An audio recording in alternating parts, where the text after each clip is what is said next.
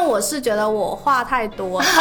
我觉得愿意分享自己的生活是一件很厉害的事情。果然，分享自己的生活这件事情的工作属性太强了，就是它给我一种劳动的感觉。发朋友圈的频率越来越少，是走向成熟的标志吗？就是我觉得好朋友之间就是可以直接的，我就是需要你的正反馈，我希望你让我快乐，就是我会把我的自我意识附着在一个集体意识里面，一个广泛的现象里面的时候，会让我感觉到安全。情绪稳定在我这里不太算一个美德，就是我们选择了我们的发疯想要给谁看。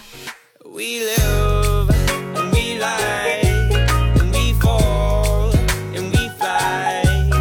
大家好，欢迎来到不把天聊死，这里是青年媒体我要 Watch You 旗下的播客，我是仙草。我是林聪明，我是温迪，今天呢，我们就是有一场很特别的录播客的方式，就是我们有线上有一些朋友会同步的参与我们的直播，因为我们之前有在群里发了一些问卷链接，然后今天他们就会参与我们后面的讨论。好，那我们直接进入今天的正题了。哎那我们今天想要跟大家来聊一聊的呢，是一些就是我们不再发出的朋友圈，因为其实朋友圈存在在我们的生活里面已经很久了，就是可能已经变成一件很习惯、习以为常的事情了。嗯，我们之前有讨论到，就是现在好像大家发朋友圈的频率越来越少了，然后每个人对于自己要发什么样的朋友圈也好像有了不一样的考量，嗯还有顾虑，所以我们今天就想要来聊一聊，就是有哪一些朋友圈是你不再发的？发朋友圈是一种分享欲嘛，然后在现在这个环境时代之下的话，就是大家的分享欲会经历什么样的变化？也是我们今天可以聊一聊。那先问一下两位，就是你们发朋友圈的频率是什么样子？我觉得在座的三位，我们应该按照发朋友圈的频率来讲，应该是仙草大于温迪大于林聪明，对不对？对是不是一致的？是，我我这边是我我记得以前我发朋友圈的时候有一个细节还蛮好笑，就是我可能一天发几条朋友圈，从以前发比较多，再加上到后来我有一次是跟告告诉自己说，好像应该一天发一条就够了，因为我打开我的朋友圈回顾的时候，发现一天一条是相对规整的，不然他有的一条，有的两三条，我就觉得突然觉得不太好看，就会有意的减少一下，就是这是一个我的小转折点。反正从那一次开始，我就就算是很有很想说的话，我也会把它控制在每天一条朋友圈。然后后来过了几年之后，现在回顾，我发现我最近是一个月，其实是偏多了，因为最近我不是经常在周末出去，呃，亲近大自然啊，出去玩，所以会多一点。一现在是一个月，好像是十条左右了。我的频率是这个样子，今天我认真翻了一下我的朋友圈，今年我一共发了，截止到现在就是一共发了五条朋友圈。今年是吗？今年已经是我预想的多了。我有时候都会怀疑他是不是把自己朋友圈关掉了，然后，然后，然后平时想要发的时候才会开启那个按钮。因为我发现我上一次更新已经是一个月之前，我就是转发当当时的一个社会新闻的一个推送，然后再上一条就是跟工作相关的消息，跟我身边重要的人的生日，然后已经去到了二月份跟三月份了。去年的朋友圈我也大概统计了一下，一共是十几条，不到二十条，然后前年是二十几条。近三十条，也就是数据更可观了一点，但是 它是一个规律性的递减，然后今年可能就嗯，阶梯递减，对，我发现我也会有，就是像温迪说的那一种，就是在某一个时间段提醒自己说，你最好一天只发一条就好了。我我的考虑跟温迪不一样哈，温迪是出于一种美观视觉上的规整。视觉上的规整，一种强迫症。但我是觉得我话太多了，就是很久以前我也有过这样的。就是为什么我能在今天就是录了这么久的播客，跟大家一直在聊天呢？是因为我话很多，我是一个就是在现实生活中话很多，在互联网世界中话也很多的人。然后我以前关于发朋友圈的倾诉欲是非常强的，就是那种屁大点事都要发朋友圈的那一种。嗯，而且我收集到好玩的表情包，我就会为这个表情包发一条朋友圈。但是我现在确实有变化，就是现在确实这种频率少了很多。就是我以前可能一天会发很多条，现在可能是几天才发一条。因为对我来说，其实发朋友圈是我的一个情绪检测器的感觉。某一段时间可能状态很好的时候，心情、情绪状态都比较好的时候，我会发比较多的朋友圈，而且一定是就是九张图满的，然后呢，那个朋友圈的文字也会比平时更多一点。前阵子状态挺好的，我可能就会发那个朋友圈，然后会配就是就是这九张图分别是什么的那种文字，就是会一小段的。其实我自己是挺喜欢发这种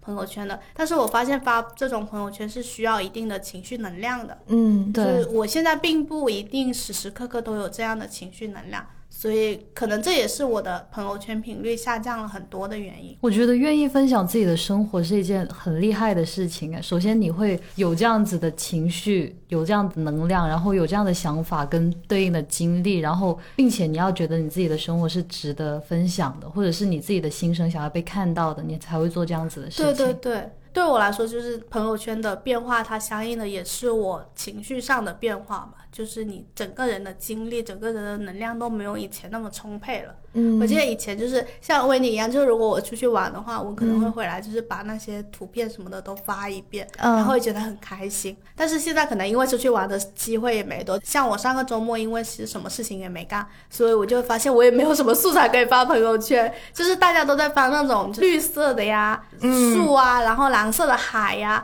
然后穿的非常漂亮或者化着妆的那种照片的时候，我就会打开我的那个手机相册的时候，发现只有那种截图，就可能是点外卖的截图，就是发给我男朋友问说吃这个可以吗？这种 就是就是非常的 boring，就是很无聊的朋友圈素，就是这些素材，我就会觉得啊，其实没什么好发的，就是我这个周末生活平平淡淡，没有任何出彩的值得上朋友圈展示的地方。就是大家都有一种分享是有门槛，哪怕他是发发在朋友圈上。我最近就是把自己的朋友圈，不知道你们有没有注意，我最近两个月发的朋友圈其实有一个规整性，是我直接不说话了，我直接不说话了。我每一条朋友圈就是会分享我拍到的那个大自然里的，比如说我最近去跟一棵长满苔藓的树打招呼啊，就那样的照片发出去，但是配文可能就是一棵树。然后比如说周末，呃，还有跟林聪明跟邻居一起在楼下跳皮筋，然后虽然有发朋友圈，但是好像也是配了一个芭蕾舞鞋这样子。最近两个月我都没有在说话，对我我其实很走一种那种极简风，就是 莫名其妙的极简风。其实我脑子里面是有画面的，就是我。但是我脑子又记不太那么多，就是记不了那么多几年我是怎么样清晰的记忆印象，但是好像会有画面把它们分割的清楚一点，就是我只能够可能印象比较深刻，就是最近两个月，我就是感觉它像一个小小的以绿色基底为就是为基础的，像一片小草原，然后上面我顶多让它长几个小花，干干净净的。然后等到以前的记忆，就是可能两个月之前的，我已经记不太清楚了。所有的记忆，我会把它们划入一个荒原里面。嗯，但是那个荒原呢，它不是很荒芜的那种，它是因为太多生物、太多草、太多树、太多各种各样的东西事物构成那种无杂的一一大片。什么东西都有的，很有生命力的。那可能再过一个月，我可能接下来就是呃，就是之前这两个月，我可能又没有记忆了，他们又会把我被我划入到那一片大荒原里面，成为他们的一份子。可是我觉得，就是是因为你用 emoji 来代替了你所有的情绪表达，像你刚才说的，就是你用就是在遇到了一棵树，然后长满了苔藓了，对就是你会有，其实你明明有很多文字上的行为，对但是你不会把它们放在朋友圈里面，而是用一个树的 emoji。对，一切尽在不对，就是言中。就是我觉得大家就是现在我我会经常看到这种朋友圈，所以我中我记得我看到他那条朋友圈，而且他就是发了九张就是很漂亮的绿色的树的照片，然后它的配文呢竟然是两个绿色的点的 emoji。其实看到这个朋友圈的时候，就是我当时就觉得，嗯，他出去玩了，但是我不知道你出去玩的开不开心啊，或者是你出去玩的时候看到了什么。然后我觉得像温迪这他发的那些树一定有它独特的含义，真的吗？我好开心啊！听到你这样讲，但是你都没有写出来啊。就是如果你写出来的话，我可能会点个赞吧。那也也也就如此了，对不对？但是我觉得我们很好笑的一点是，我们虽然在朋友圈相对沉默，但是却可以一天发五条微博。这里就是温迪跟我都是那种可能会在微博上发疯的人，还有 Kitty 也是，Kitty 也是。林聪明最近开始在微博发疯了嘛？他他是情绪波动非常大的时候才会在微博连续发疯，就是，但是他是那个阈值好像有点高，平常的发疯他还比较就会比较沉默。我觉得这个词也听起来很恐怖，在沉默里发疯。你想一下这个画面，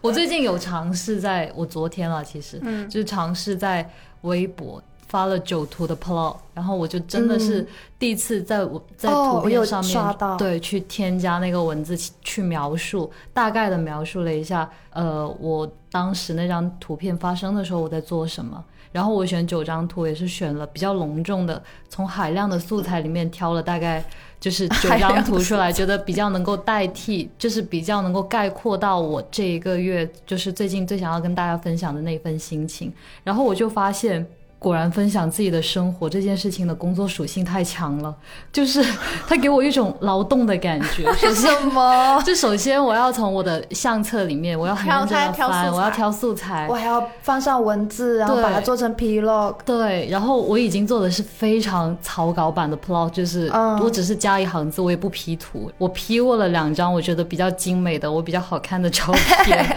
但是我觉得也需要在就是在照片上面用文字给大家交代一下，就是这张图有 P 哦，然后就是做这件事情那个时间就是从我下班到坐车回到家，我都还没有完成。就是那那一段路程时间大概是半小时，也就是说，我为了分享自己的生活，花掉了我生活里面的半个小时。哦然后这件事情本来我的工作内容可能就是分享我自己的生活，我我的感想是什么，就是这样子。所以嗯对我来说，再把自己的生活以一种分享到社交平台，用图片或者是文字的形式，因为我是呃视频工作者嘛，嗯，然后我就会觉得这件事情其实也没有很轻松。我很羡慕仙草跟 Wendy 他们两个，就是会很自如的，就是记录自己。但是我觉得记录这件事情对我来说，它是没有那么轻盈的，它是比较重的东西，所以我会有心理负担。嗯所以我觉得那是一个尝试，但是那个尝试的频率应该也不会很高。因为我就是那种可能会觉得把发朋友圈这个过程当做一件很治愈的事情，就是有一点像写日记一样，我在重新整理我最近的生活素材们的感觉。可能做这件事情就不会让我觉得我很我是在进行一个劳动。那你们最近有没有什么朋友圈是想发但是没有发出去的？我自己的一个是，就是我最近因为在上那个漫画课嘛，嗯然后其实我画了漫画课的作业，因为我可能没有太多现实主义素材可以发，想要发一些，有点想发我画漫画的素材，包括我画了，就是给自己的园丁画了一个说明书。就是介绍他为什么叫云丁，因为我上次上漫画课的时候，就是我们在那个漫画课的群里面有个老师说我画的那个角色为什么穿着雨衣，然后他就叫她雨衣妹妹，然后我就觉得我就觉得有点就是有点难受，然后我就觉得我需要给他画身份证对对对，需要给我创造那个角色画一个身份证，一个说明书那样子。然后我画完之后呢，我就高高兴兴的。你们两个现在笑的有点过分，雨衣妹妹好好笑。有一些人可能不知道为什么我把它叫云丁呢？是因为我觉得就是地上的，就是它有点像是在天上捡云的工作，所以就像地上的云丁一样，所以我就给它起名字叫云丁。哦，像地哦上地上的园园丁一样，是像地上剪是的园丁剪刀的剪。对对，然后我就给它起名叫云丁嘛，然后我就把我这种想法画下来，包括写了他的衣服，其实并不是雨衣这件事情，就是，然后我就发现这张画我可以发在小红书，可以发在微博，但是发在朋友圈的时候，对于我来说是有门槛的，就是我有一种朋友圈像是一个非常现实的地方，是一个真实的社会环境或者是一个真实的生活场景的一样的地方。然后我的话对我来说是一种太过梦幻了，就是它像一个我幻想出来的世界。嗯，它不是像一个幻想出来的，它就是我幻想出来的世界。我我要不要把我幻想出来的这个世界分享到朋友圈？嗯这件事情让我有一点点犹豫，因为我最后还是没发嘛。我总会觉得说，在一个大家都在讨论着现实话题、生活话题的时候，然后突然刷到一条我这么太过于幻想化的东西的时候，会不会觉得我太幼稚了，或者觉得说我跟整个现实格格不入？这就是可能我以前可能不会考虑这么多，我就发出去了。但是现在我就会很害怕说，把我过于梦幻的，就是过于沉浸在自己世界的那一面表现出来。就是你觉得还是会有一点太过于在意声音的评判。但是我觉得这这可能也是出于一种对自己就是觉得想要分享一个很重要的事物的时候，出自那种保护的心情，对对，所以会在乎他可能。就是被展示，或者是让它落地的时候，它周围的环境是什么样子的。嗯哦，我们今天给我们分享自己不发朋友圈的原因的，有一些朋友他们其实也表现了，就是也提到了这一点，就是因为你如果你愿意展示出来的，一定是你自己比较珍贵或者想要保护的东西，对你来说很重要的。但是当你发出来的时候，你并不知道它会面临什么样的评价，而且在你的脑海里面可能一定会先去预设这些评价它是一个不好的评价。就有点像是我我现在开了一个舞台剧，但是很怕门票或者是观众的那一个反应对，就是会有这种在乎。但是我自己好像最近一次想要发朋友圈但没有发出去的这种时刻，好像跟这种情况不太一样。就是我最近很想要发朋友圈的一个时刻，就是我看了一个 MV，不知道大家有没有知道 New Jeans 的这个团，啊，就是一个我觉得就是制作非常有水准的一个团。我然后我看了他们的新专辑里面的一个 MV，我就觉得拍得很好，然后有很多值得讨论的地方。然后我看完了第一遍，我就跟我的朋友聊了一下我的想法，他就觉得这个解读就是还蛮有意思的。他就觉得说你可以发出来，就是跟大家聊一聊这样子。然后我会想，对哦，是时候让大家知道我有聪明的时候。林聪明，很聪明。就是我觉得这是一个好机会，但是我又思考了一下，如果要发的话，我要写很长很长的一段解读，然后要让大家知道我是一个聪明的家伙，那我还要写的很漂亮。嗯就是我就想了一下啊，又回到了这是一种工作哎，啊，哦，然后你很害怕劳动啊，看到。没有，我很害怕就是做那种单纯的劳动，就是、哦就是朋友圈对我来说有一点像是那一种我不计回报，但是我愿意分享，但是我的分享能量本来就是没有特别高的那种人，嗯所以我会有一种我想要省着点用的那一种感觉。哦对我的分享欲，我是这样的心情，嗯所以我就会觉得说，既然我已经跟我觉得很重要的人已经分享过这件事情了，那我的分享欲也在那一个瞬间，其实也得到了很好的回馈跟满足，那么就不需要再发朋友圈了吧？省着一点用。我想到我有一些朋友，他们会把同一件事情同时转发给十个朋友的那种。我只会把那个搞笑视频同时转发给你们，然后没有人看，没有啦，我看了。我看了，我看了，我看了。最好是。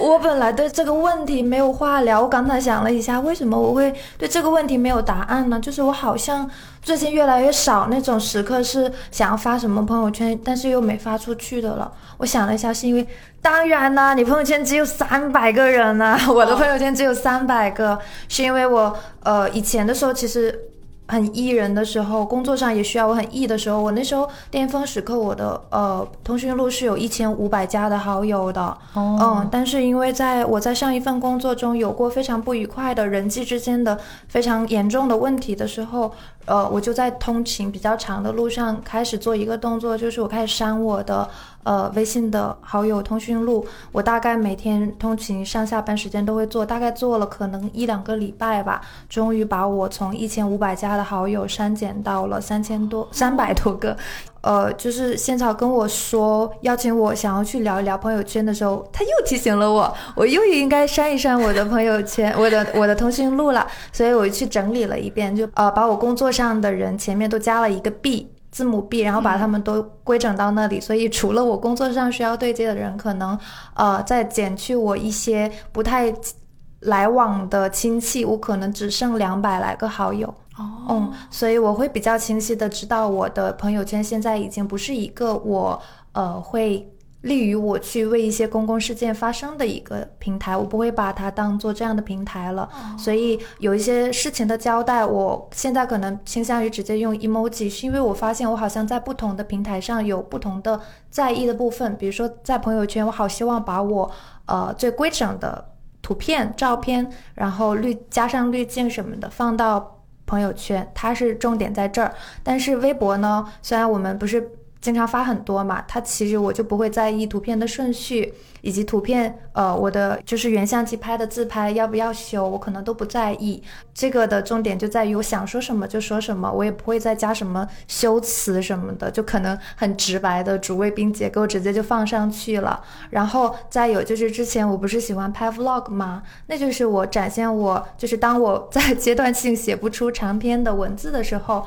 我会去选择记录一下自己的生活，去尝试新的表达方式。哦，但是最近的一个小小小小的雀跃的好消息是，我好像就是有一天仙草说他要写他的呃公众号的文章，我说那我也要写，然后我真的就给写出来了。就是我把我有一天去跟苔藓树打招呼那一天去爬了一座山，我把那座山的小游记，然后末尾写了一个小鬼故事一样把它写出来了，所以我觉得很开心。就是我每一个平台会有我不同的针对性的风格在那里，对。所以刷到 Wendy 的朋友圈，就可能他想要为你展示一篇精美的杂志页面，你就看看照片就好了。就是。对，就是那种充满就是排版规整的那种杂志，他会他会照顾自己的受众，就是。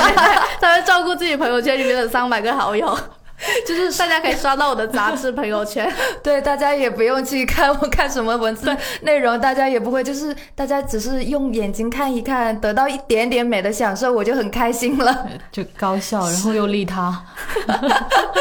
也没有很利他了。关于我们自己的分享，可能就先到这里。然后我们今天也有邀请了一些朋友一起来分享嘛，待对。然后我们可能先介绍第一位朋友，就是第一位朋友叫做汪洋。然后我觉得他给我们分享那个投稿里面写的一段话，我觉得还挺有意思。就是他就说，就是他以前很爱发日常向的朋友圈，然后现在不发了，是不是也算是跟从前的自己告别？然后在这段话的最后呢，他有一个 P.S. 括弧，就是他的 P.S. 我今年十九岁，我想一想听一个十九岁的朋友他会怎么觉得自己跟从前的自己告别。然后还有就是他在这一段投稿里面有讲，就是发朋友圈的频率越来越少，是走向成熟的标志吗？这是他的疑问。对，这是他的疑问。然后我们接下来可以邀请他，就是来聊一聊自己的对朋友圈的看法。大家好，我呃，大家可以叫我汪洋，我现在是一名在校大学生。我以前特别是读高中，我是我是上高中才开始频繁的用呃微信和发朋友圈的。上高中的时候，我就很喜欢攒一个月甚至几个月的照片。其实这些照片在很多人眼里，其实可能就是很普通的小东西，但是其实我每次按下快门都有我自己的理由。啊、我会把这些照片一张张的拼起来，其实就是后来人们所说的 plog，然后加一些文字说明或是其他的美化处理，呃，组合成九宫格之后发布。嗯，用这种方式跟大家分享我近一段的生近一段时间的生活。但是上大学之后，特别是最近半年，我不再发这样的朋友圈了。就是我发现我上大学之后，感觉身边的人都越来越忙，然后大家好像没有时间去关心你的生活日常是怎么样的，就好像是呃，他们已经不再期待从你的朋友圈中获得任何价值或者意义。我就嗯，我就慢慢的开始只把这些日常图片分享给那些和我固定聊天的朋友，然后或者也是发微博，因为其实我内心其实有一种很强烈的希望被了解的渴望。我希望那些其实在我列表里不太熟的人，可以通过看我这些小日常，能够看出一我是一个怎样的人。其实更大的原因，其实呃有点说说一句有点不好听的话，其实就是有点像呃朋友圈的市场在劣币驱逐良币，所以大家就不太懂得珍惜，呃嗯嗯不太懂得珍惜那些比较高质量的 vlog。只是扫几眼，然后点个赞就划走，然后因此，呃，现在我就更愿意进行一些小范围的分享，然后我也观察到我身边越来越多朋友开小号，就是如果他们把我的把他，如果他们把我当成他们比较好的朋友，他们就会让我加他的小号，然后他们就会每天在小号微信里面发很多很多的呃朋友圈，哦。然后，嗯，然后我觉得这种小范围的分享获得的回应也更容易让我满足，因为其实我发朋友圈，比起点赞，我更喜欢大家评论，甚至有时候我很想建议微呃微信可以让用户取消点赞功能，就让大家只让大家评论，因为我觉得那是更有意思的互动。我现在 呃分享在朋友圈里的东西，其实感觉处在两个极端，要不就是一些比较重大事情，这个重大是个加双引号的，比如说是去旅游，或者说去看 live，要不就是一些很小但是能够引起大家共鸣，然后也能展现我个人特点的一些事情，比如说我会在朋友圈里面吐槽学校，或者是呃讲一些很搞笑的事情，但是又是比较呃有个性的啊。然后最然后最后就是我想说，我从高中开始就很爱发日常向朋友圈，然后现在发频率越来越低，是不是算和从前自己告别？其实我一直不觉得朋友圈是一个展示生活的地方平台，只是我用于个人记录和存档的小仓库。就像我以前很爱收集我喝的各种奶茶、咖啡杯子上面的标签，撕下来贴在本子上进行一个归纳收藏。但是现在我也不这么做了，嗯，更喜欢就是单纯的记录，或者是只是写日记而已。然后，嗯、就是不发朋友圈这种事情，让我感觉自己不再是高中生的。谢谢你，谢谢你的分享，有意思是我们 我我们中间有有几次就是很想，就是忍不住就是把就是觉得啊，就是讲的很好，感觉这就是这这这位朋友很适合做新媒体。对，就是他会考虑自己的就是内容，就是分为共鸣类的，还有重大事件类的。猎奇类的。是，日常类的，太好笑了。呃，就是关于我就印象很深刻，汪洋说的那个，就是不发朋友圈是不是变成熟的标志？就是好像我也是有呃。大学的时候也是会，那个时候我们大学的时候是大家广泛的开始使用微信的那个阶段，我是记得，所以那个时候好像发什么东西都有的回应，发什么东西都有的人互动，然后就是关于成熟这一个，就是发我我觉得我们总体每一个人的那个表达，它都是有这个欲望的。我感觉好像都是要有一个出口的，只不过我们可能针对性的。朋友圈好像变少了，但是微博又又变多了。总觉得我们每一个人表达的出口是不变的，除非是我们经历过很大的变故之类的。我总感觉我们就是像我们都会呃不想发朋友圈的时候，一定要在另外一个地方，比如说发微博啊，写长长的文章来记录自己的心情一样。然后倒让我想起，我还有一个很特殊的朋友，他是一个音乐人来的，他比较少发朋友圈，但是他有一个习惯，一直坚持了很多年，就是他会嗯。每隔一段时间，等他空闲下来的时候，他会记录一下他那时候的生活，然后给发写邮件，写成邮件发给我。数了一下，包括我我在内，好像是四个还是五个，其中有一个人好像 上面还标注着表格。哦，对，这样的他会阶段性的分享给我们。认识我一段时间之后，他说我感觉我可以把你拉进这一个，就是我我不需要你们回应我，我不需要你们每一天看完邮件之后要写邮件发给我这样子。我觉得这也是我的年终报告，请查收，就是这是我的月度生活报告，请查收其实挺好的，对，就是我只把我在乎的生活展现给在乎的人看。呃，而且他那个是讲东西的口吻也很像我自己写文章时候的口吻，嗯就是我大多数时候我是不是很 care 回馈的，比如说那个。呃，我最近在看的散文有，其实很多那种我我要反反复去咂摸品味的散文，它本身立场就不是说我要写出来要给多少人去看，他们我要在意他们的想法。我觉得有时候表达就是很自私的，嗯，但是越自私的表达是反而很畅快的呀，就是我不需要去 care about 大家怎么去想，有什么刺耳的声音，会不会觉得我太幼稚？就是我可能幼稚的部分，我那我不在朋友圈去表达了，我去到别的地方。听到那个汪汪洋同学的分享，会让我觉得有一些羡慕的地方，因为他是非常郑重的对待自己的表达欲，跟郑重的对待自己想要分享的那一个阶段性的自己的那些生活碎片。嗯我觉得这个东西对我来说，而且它很纯粹，嗯，对我来说，我觉得就是很珍贵。然后，因为我自己是对别人感受到我的这件事情，我觉得是我自己是没有太大的热情跟兴致的，但是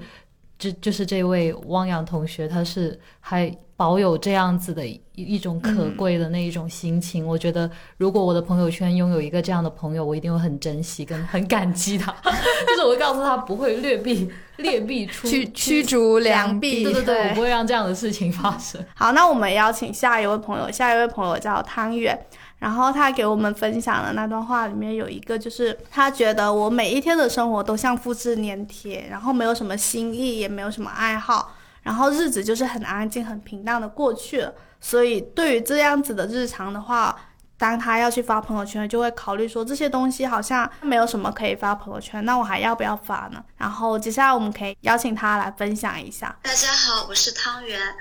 我现在朋友圈的情况可能跟刚刚汪洋说的，就是可能是相反的。他他又提到说，他现在发现他的朋友就是可能发朋友圈的越来越少，甚至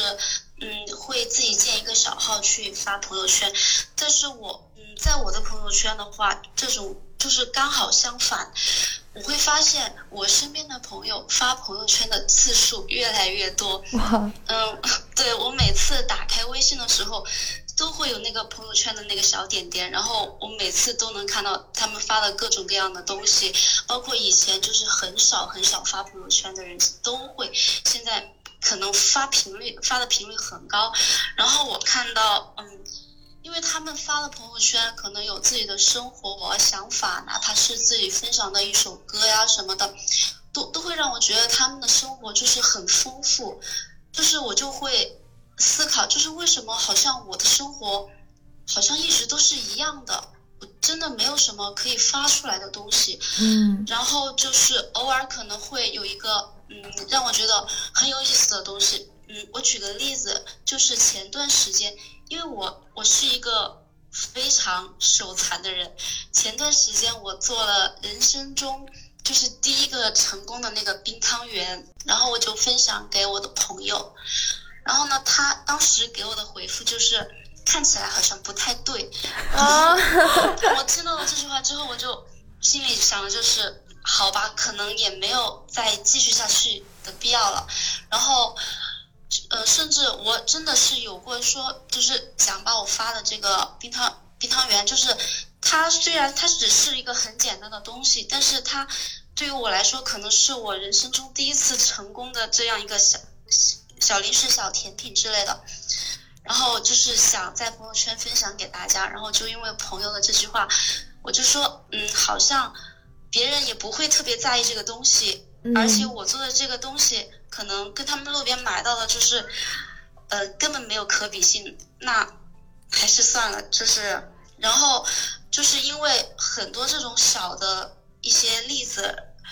嗯，给我带来的一些可能效应，然后我现在就发现我自己的分享率其实是越来越低的，然后导致了我现在每次就是想跟别人分享我我想分享的东西的时候，我就会呃思考思考再思考，我需要更加理性的去思考，就是我想要分享的这个东西到底是是不是值得分享的，我认为很有趣的事情，在别人看来会不会其实是很无聊的。然后久而久之，我感觉其实，呃，我的分享欲是走了，然后我的勇气和自信好像也跟着分享欲一起走了。有点像是我的分享欲，就是是一个小朋友，然后他跑出去的时候，他就是他被打压了，就是有点像是你小时候就是拿着一个东西给大人看，然后呢，大人给你一种就是他没有那么在乎的感觉。因为我刚才其实一瞬间我也会冒出说不行啊，那你就要立刻换一波朋友。这种感觉。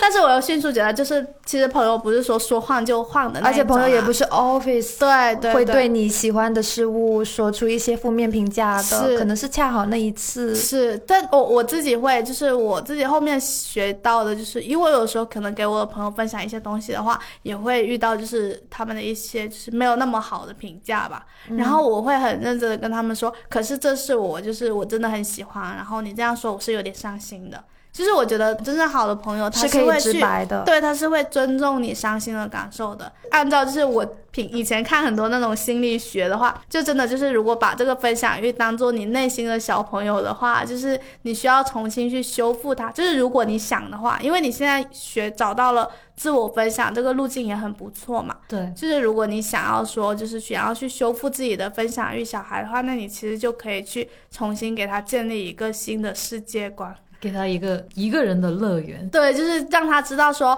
不是每个人都会来否定你，然后你可以抱着这个小孩去找一个新的人，或者你要去跟你要所要分享的这个对象跟他说你的感受是什么，因为你要让对方知道你的感受，然后对方才能够做出一些让你觉得舒服的行为。嗯，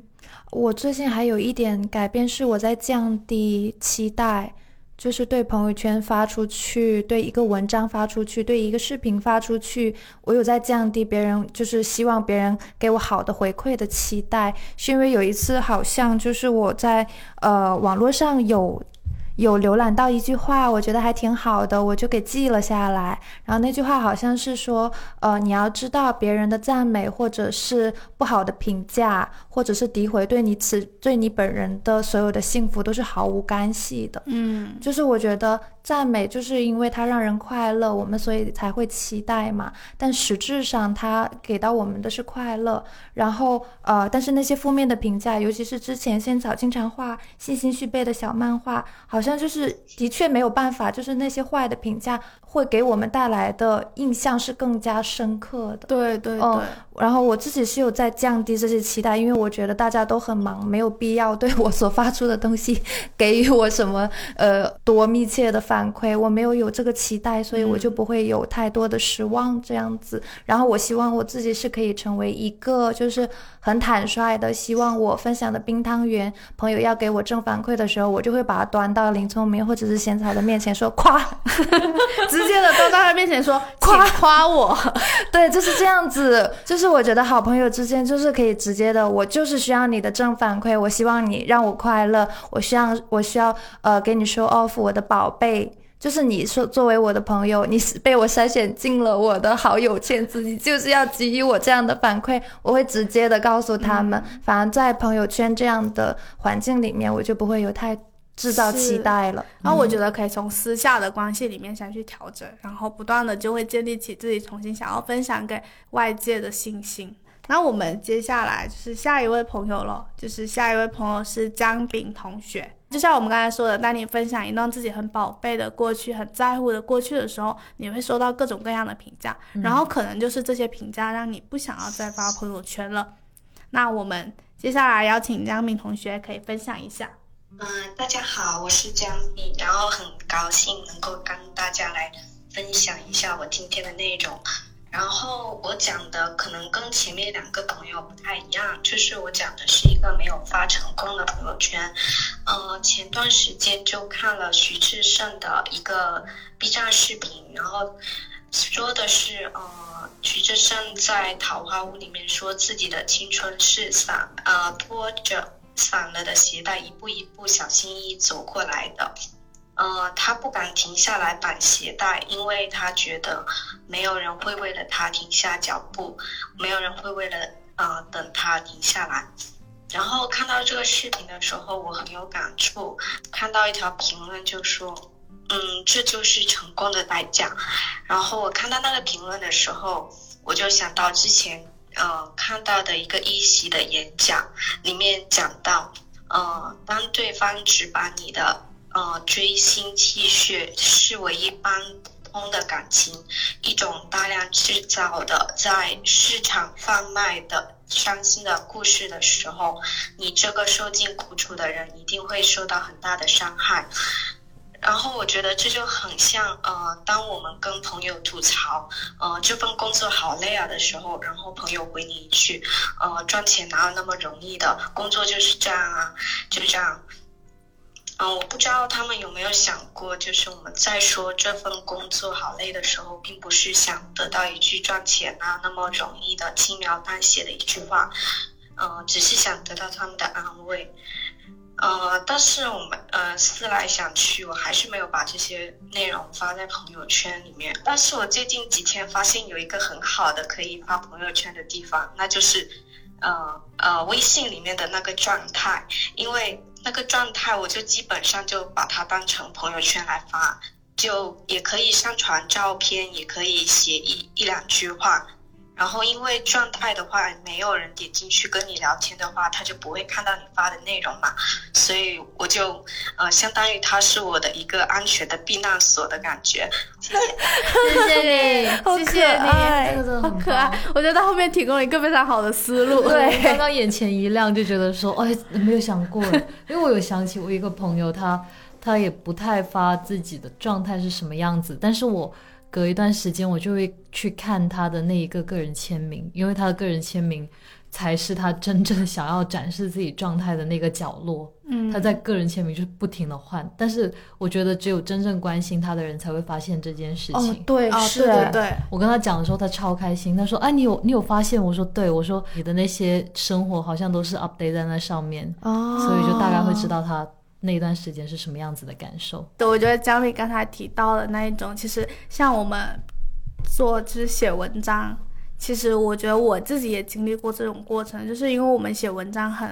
有时候很难免会写到自己一些很痛的过去，嗯，就是对我们来说，把自己很痛的过去抛出来、剖析出来、写出来，它其实就是我们这份工作里面很大一部分的内容。但是呢，其实你这些痛苦的东西写出来的时候，他不一定会收到一些好的反馈，嗯，甚至他会遇到更多的评价，就是褒贬不一的评价都是有可能的。我自己后来是怎么消化它？就是我会把这个文章写完，当做那一个最终的节点，就是我觉得我已经把它写完了，就相当于把我内心最痛苦的那一部分进行一个自我消化，消化完了。因为写东西对我来说就是一个消化的过程嘛，我已经把我自己的那一份痛苦消化完了，那它的结结束就是结束在我文章结尾的那一部分了。至于它发出来之后，它会遇到什么样的评价，这些对我来说已经不重要了。就是它，就是这份痛的经历已经从我身体里面剥离出去了。因为我会把它当做这样的一个过程，然后去安慰自己，就是那些什么样的评价是伤害不了我的，因为我有我自己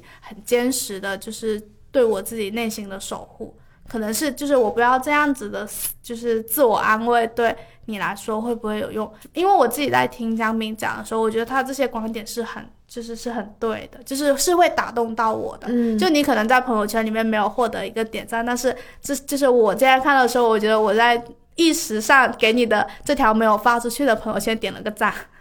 三个赞，三个赞三个，然后接下来这个朋友是木英，他有讲到的一个是，他是有一段比较好的就是经历，就是他最近因为裸辞了，然后呢就是离开了一个工作的状态嘛。然后他其实，在想要分享自己日常的时候，会有一种就是很怕大家发现自己没有在工作，哦，就是很，就是他会有一种，就是大家都在过着正常的生活，然后我好像就是并没有在过那一种正常生活哦，的时候，所以他就会犹豫着不发朋友圈。就是这里也会想要问大家，就是你会担心自己的生活跟朋友圈里的其他人格格不入吗？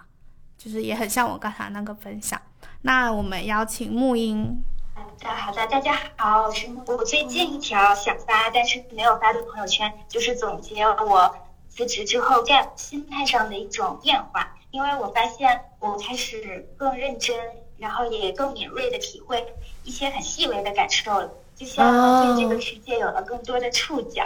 然后那条朋友圈里，我列了很多的细节，就比如说打台球的时候，按照刚好的弧线，然后把那个球打进洞里，然后扑通的那一声声响，就让我觉得我好像找到了小时候很简单的快乐和成就感。然后在这条朋友圈的末尾是记录我在路上看到了一一只长着就是长金色长毛的大狗狗。它在过那个马路的时候，在斑马线上很悠闲的用它的后腿在挠痒痒，我当时就觉得特别好玩儿，就一直在笑。后来我就就意识到，就是当大部分的行人和车辆都在朝着他们的目的地赶路的时候，我发现我就很想做这只挠痒痒的狗。哦，好可爱。嗯，可能是这个场景就是刚好跟我现在的生活状态有一点像。嗯，对我没有发出去的原因就是很大一部分可能是怕被别人发现自己不工作了，然后会有点焦虑。还有就是，好像如果被前同事看到有一种，嗯，我在旅游，然后或者说我很悠闲，但他们还在工作，然后我就会觉得好像会让他们不舒服，然后就是 就是有一种好像不太敢那么坦率的去袒露自己比较情绪化的一面，或者是或者是像那种比较 emo 的时刻，好像也不是特别有勇气就直接发在朋友圈里了，就觉得就是大家都过着比较正常的生活，好像成为了很合格的大人，但是我好像还对这个社会不是很适应，没有找到自己的位置，所以我就悄悄的去嗯记录自己的感受，然后去建构自己的生活，像是一种回避，但好像也是一种对自己的保护。的，谢谢你。我我感觉就是就是充满了羡慕，对，我也感觉好羡慕。就是就是听到那个挠痒痒的狗狗的时候，哦。我就觉得好暖，就是就是就是我也觉得就是能够想象那个画面，然后我也很想要去躺在路边做那一只挠痒痒的狗狗。嗯。那但是我在想，就是我们当他在说，就就是他在说朋友圈里面大家都很正常的时候，嗯。我觉得还挺伤心的，就是就是很像朋友圈变成一个微型的那种世俗会社会，对微，观社会，变成一个微观社会，然后你看到所有人都进入了一个大家传统的标准，就是有那种很世俗的标准去评判的时候，然后当你做了一个不一样的选择的时候，反而会很担心自己就是是一个不合格的，担心自己是个异类。可能是因为大家都害怕自己成为一个异类，然后就不发了吧。可是我觉得成为异类很帅耶，我也觉得很爽、啊，就是就是那种呃什么新闻推送或者是一些学业上的成就，当然也有他们非常就是值得被看到的非常呃耀眼的那一种那种东西在里面。可是我觉得成为异类也有成为异类的帅气。嗯，我觉得把那个球打出一个弧度让它进洞，我觉得哦好帅。就这件事情，我觉得发朋友圈很有理由，我想不到不发他的理由。哦，我我我不太喜欢我们慢慢无形之中让自己变得客体化。很多人去发那样单位的呃文章链接呀，自己的成就，我觉得都是无形之中是在把自己呃往就是那种标准化去靠拢的。就像有很多人说不把天聊死的那个口音一样，嗯好像无形之中大家都很爱自己，很爱去追逐那个标准化，追逐那个标准化的同时，也是在就是要向一个群体在靠拢，嗯靠拢的呃，就是不可避免的就会变得普通。我不知道这样说合不合适，就是你一旦去追逐某种标准，我也像大家一样变得所谓的大人的时候，你是在向那个所谓的大人靠拢的。但其实你的真正主体意识是什么？那个时候是在往下降的。我也有经历过这样的一个阶段，比如说，呃，就是大学里面获得了什么的小小的成就啊，以及参加了什么样的演出啊，以及到了工作之后我发了什么样的文章，以及我我。没有携带着过高的自我意识、主体意识去转发别人都在转的我们的呃，就是作者写的文章啊，或者我们做的活动的时候，我也有过这样的，就是我会把我的自我意识附着在一个集体意识里面，一个广泛的现象里面的时候，会让我感觉到安全。但是我的确已经过了那个阶段之后，我会无比的珍惜我自己特别主体化的时候。我觉得你可以试着把那个所谓的成就的那一个评判成就的那一个维度换成你自己，就是建立一个，既然不想要面对微观社会的话，可以建立一个微观生态，就是在你这个生态里面，你觉得最厉害的成就就是就是发现这样的一个会挠痒痒的小狗，然后嗯。在在这样的标准里面，你就是那个最有成就的人。嗯，我听下来我还感挺感觉，就是其实我们当我们在讨论发不发朋友圈，或者是不发什么样的朋友圈的时候，有点像是在跟脑海里一些评判自己的声音做对抗。就是我们阻碍我们的那些，都是我们在脑海里面想象出来，有哪些声音会在评判我们，有哪些声音会在质疑我们。那我们接下来邀请了一位朋友，其实他的他他在讲的也是这种质疑，就是对自己的质疑，就是会不允许自己的朋友圈是随便发的，就是我一定要精心设计过。我觉得这个词还挺妙的，就是你一定要对你的朋友圈进行一个精心的设计嘛。因为像刚才温迪就有提到，他会进行一些榜式的注意，也没有注意哦。你是说我拼图？因为我实在都想发。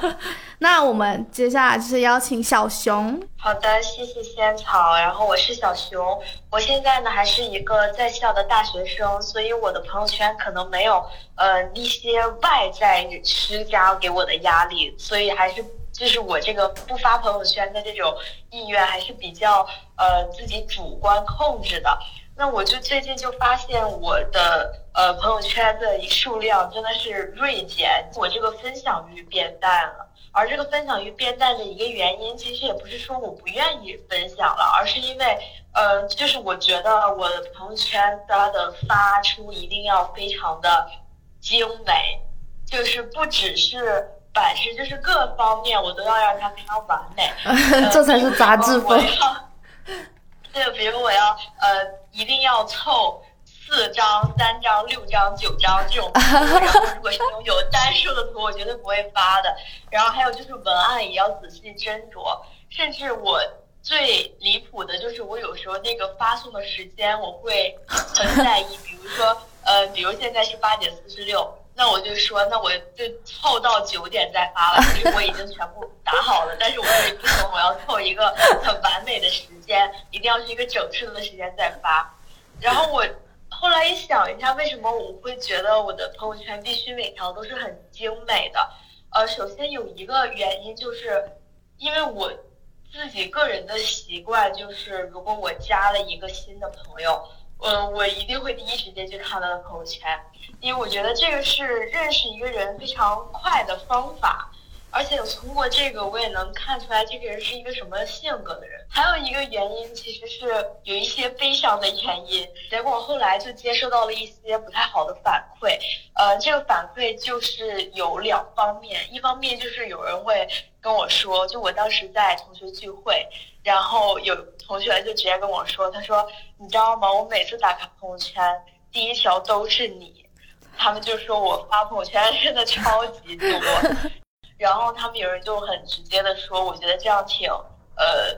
有一些烦，所以我就把你屏蔽了。这个当时是还挺让我惊讶的吧，因为我没有想到会是这种结果，而且当时自己也是一个心智不太成熟的阶段，所以我就也有被这些影响到，所以我就会觉得我对待我的每一条朋友圈都要非常的谨慎，就是我要。比如说，就是攒够一定的素材后才发一条，因为我就觉得如果发太多会不会打扰到大家这种。还有一个是我之前发朋友圈，确实是有遭到过一些呃不太好的评价。就之前嗯，我就记忆象很深的是，我当时跟朋友出去玩，然后发了一条朋友圈，就是我们的合照，然后文案是。嗯，想让大家都知道我有一群这么好的朋友，结果这条就被呃一个当时的一个朋友狠狠的攻击，他就说他觉得我发的朋友圈都是带有炫耀意味的，他觉得我发的东西都是想让大家去羡慕我的生活，这个也是当时让我非常震撼，就是我没有想到我。随随便便的一个文案，就是会被人误解成这种意思，而且这个意思就是我完全没有设想过的方向，我就觉得这个事挺吓人的，因为它不是我们自己能控制的，而且甚至就像这个朋友如果不告诉我的话，我可能一直都不知道原来有人对我的朋友圈是这种评价，所以我就也觉得我的朋友圈的发出去是一定要好好思考一下这句话有没有歧义。或者好好思考一下，嗯、呃，就是这个话会不会呃对我带来什么不好的影响这种的。呃，我们其实大家很多人都有这种想法，就是我们不希望自己发的内容被太多人的看到，但我们也不希望这个东西是完全没人看的。就所以这个我觉得也是很多人他们就是选择发微博啊这种的原因，就是我们需要知道这个东西是可能有人看的，这样我们才会更有这种分享的欲望。那我我自己刚才听到的是说，也是会产生一种共鸣，就是你表达的越多，你越容易被误解。不仅仅是写文章，就是就连你发朋友圈也会这样子，就是你表达的越多，你向外袒露的越多的话，就是你越有机会被别人误解。感觉上，我们也可以尝试不要让自己那么轻易的被一两条这样子的评论去打乱我们，就是整一个别人给我们反馈的那种整体的感觉。可能可能有很多人会赞美你的朋友圈的用心，因为感觉你就是对待朋友圈是有点像是就是很重视的一张名片，就是那张名片可以帮助到你去很快速的了解别人，也可以让你很快速的被别人了解。嗯，所以我觉得忽视一点那样子，就是不想要你这张名片的人，我是这样理解的。嗯，而且比较特殊，他的这几位朋友都会直接跟他讲，哎，就是我对你不让我不试了，而且我还要跟你讲。但是朋友圈是一个，如果你不想看，就是直接可以屏蔽掉，不看他朋友圈的地方。所以每个人的选择都不同，我不希望就是有这样让自己不开心的事情，然后会自己沉沦进去。我觉得没有必要浪费自己的时间。有让我想起，就是我身边有一个类似有点像你的朋友，就是我那个朋友，因为我是一个不太爱刷朋友圈的人，但是我每一次点进去的时候，他很有可能都在第一屏就会出现，嗯就是他、哦他也蛮平常，会愿意跟大家分享他自己生活发生了什么事情。然后有一天半夜我睡不着，然后点开朋友圈，然后刚好就看到他 他的朋友圈跳出来，他就说。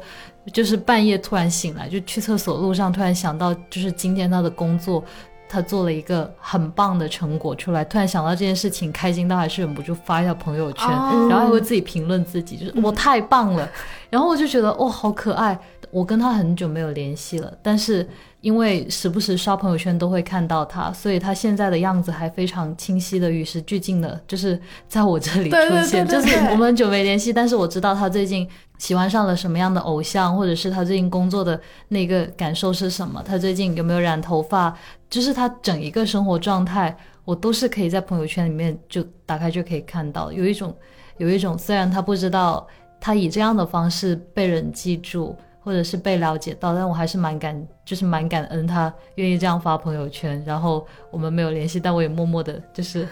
在心里不断的更新对他的记忆。对对对，我觉得好厉害哦，是我也会这种，就是有一些朋友，他们已经很久很久没有发朋友圈的话，我对他们的印象永远是停留在几年前我们最后一次联系或者最后一次见面的样子。对，那我们今天就是还有最后最后一位朋友，就是最后一位朋友，他其实讲的我觉得也是蛮大多数人的现状，就是我很害怕，我如果发了多愁善感的朋友圈的话，大家会觉得我情绪不稳定，就是我想要当一个情绪稳定的人。哦，那我们邀请小爱同学可以分享一下，因为我之前觉得我对生活是有美好的探头的，可能我放学路上我看到很漂亮的夕阳，我都会想发到朋友圈去让大家一起去欣赏一下或者怎么样。可能是有两个比较重大的转折点，就是嗯，学校里一般都会有那种比较恋爱脑的女生嘛，然后她就是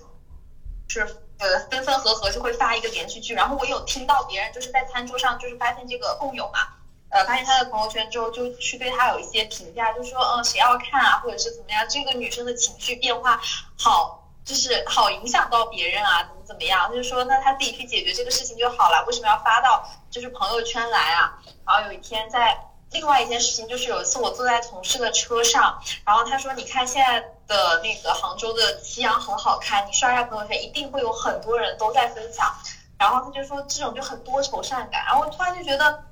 嗯，好像成年人不应该有这么多的情绪，然后一天发那么多朋友圈是不对的一件事情，但是可能是我个人的一种心理负担吧。然后就想说，让大家知道，说我现在已经不是大学生了，我是一个呃情绪稳定的成年人了，而且我也很怕，就是发了朋友圈之后，就莫名其妙的会有一些朋友来。呃，可能关善意的关心吧，我会觉得，嗯，我有点承受不住大家的目光了，我我还是愿愿意做朋友圈里的小透明，我就不太愿意在朋友圈里就是张牙舞爪。做朋友圈里的小透明。其实我觉得，如果他对这样子的心态是自洽的话，那其实也没有什么问题。嗯，就是我们其实也并不是要求说每一个人都一定要发朋友圈的样子。但是我觉得情绪稳定，我觉得有一点算是，悖论吗？这是一个，就是情绪稳定在我这里不算不太算一个美德，就是啊我尤其是在职场上，我我不太我不太希望就是大家都觉得我要向这个词去靠近。对，就是就是因为刚才我们好像有一个朋友也有提到情绪化这个词嘛，嗯就是我觉得大家还现在就是蛮把那个情绪化或者是情绪不稳定当做一个攻击人的词语的。对因为包括，我就经常被这样攻击。就是就是我们就是在我们我们的语境里，我们我们的办公室里面，就是有时候如果看到另一个同事说，就你情绪稳定一点的时候，我们一定会对那个发出这个 这个称谓的人啧一声的，就是 这一声，就是会觉得说，就是就是情绪稳定也不一定是好词，或者情绪不稳定就是一定是一个坏词嘛？就是你为什么要用这样的词来攻击我们？然后包括可能是因为我们在互联网上已经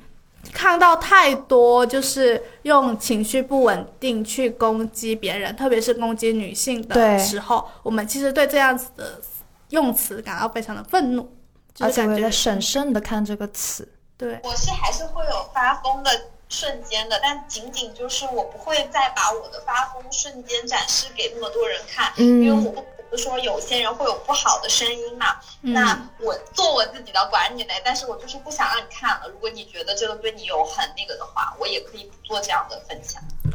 就是慢慢划地就少划一个了划定一个观众的那一个对对对，我们群。我们自己选择了观众的感觉，就是我们选择了我们的发疯想要给谁看，